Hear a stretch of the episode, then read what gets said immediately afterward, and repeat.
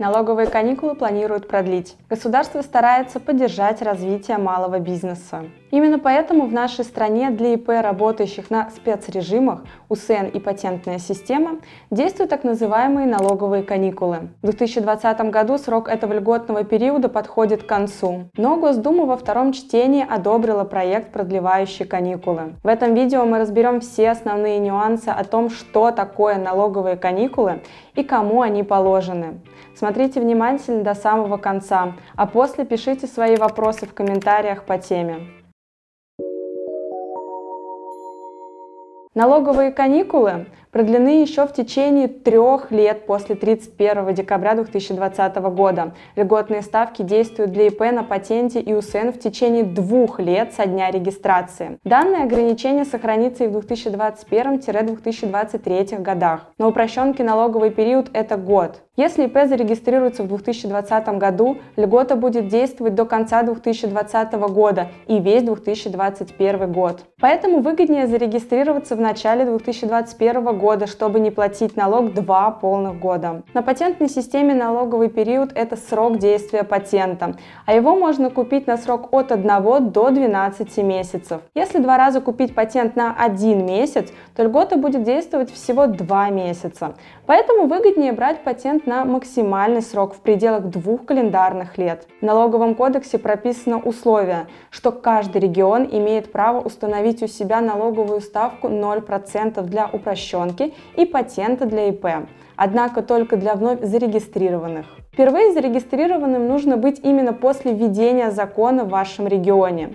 Если до этого вы когда-то уже были предпринимателем, но снялись с учета, а после введения закона снова зарегистрировались, вы тоже имеете право на льготу. Эти предприниматели должны работать в производственной, социальной и научной сфере, и сфере бытовых услуг или гостиничные услуги. При этом, если такие предприниматели занимаются чем-то еще, то доход от льготной деятельности должен быть не менее 70% в общей массе доходов. Льгота не действует по умолчанию по всей России. Чтобы каникулы заработали, власти каждого субъекта РФ должны принять соответствующий закон. Если ИП зарегистрирован в регионе, где такого закона нет, он не может воспользоваться льготой. Например, каникулы недоступны предпринимателям из Татарстана. Закон не обязывает субъекты РФ продлевать каникулы после 2020 года, а только только дает такую возможность. Окончательное решение зависит от местных властей, поэтому прежде чем применять каникулы, уточняйте срок действия местного закона. Также вы должны узнать из местных законов, какие именно коды по АКВЭД попадают под эту льготу.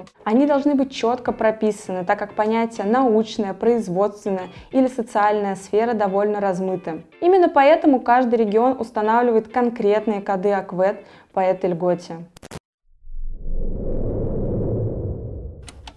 Какие налоги можно не платить во время каникул? На УСН это упрощенный налог с доходов, а на ПСН стоимость патента, который рассчитывают от потенциально возможных доходов.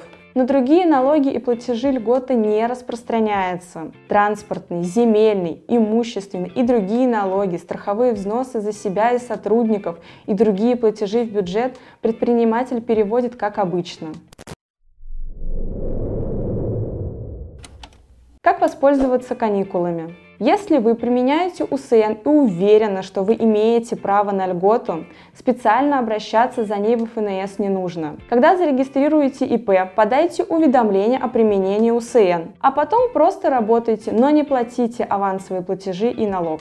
Когда придет время сдавать годовую декларацию, заполните ее как обычно, но укажите в ней ставку 0%. Когда налоговая получит декларацию с нулевым налогом, они могут запросить подтверждающие документы, чтобы убедиться, что вы действительно имели право на льготу. Договоры, КУДИР, первичные документы и так далее. Если применяете патентную систему, заявить о намерении применять каникулы нужно заранее, чтобы потом не оплачивать патент. Когда будете переходить на ПСН, вам нужно будет подать заявление по форме 26.5-1. Внизу второй страницы есть специальное поле, где нужно указать ставку 0% и номер закона субъекта РФ, который дает вам право на льготу.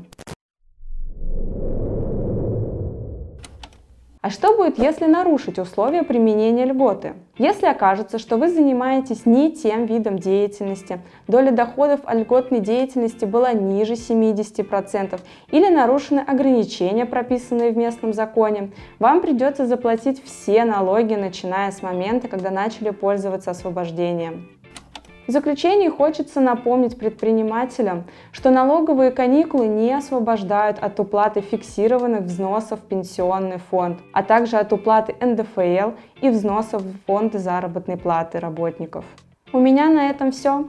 Поделитесь этим видео с тем, кому оно может быть полезно. И, конечно же, обращайтесь к специалистам юридической компании Юрвиста по всем возникшим вопросам. Мы не только грамотно проконсультируем вас, но и поможем закрыть ИП, а после зарегистрировать предпринимательство с нуля для получения налоговых каникул. При регистрации мы поможем подобрать льготные коды АКВЭД, а после вы можете обратиться и к нашим бухгалтерам за грамотным ведением учета. Удачи и успехов вам и вашим близким. До новых встреч!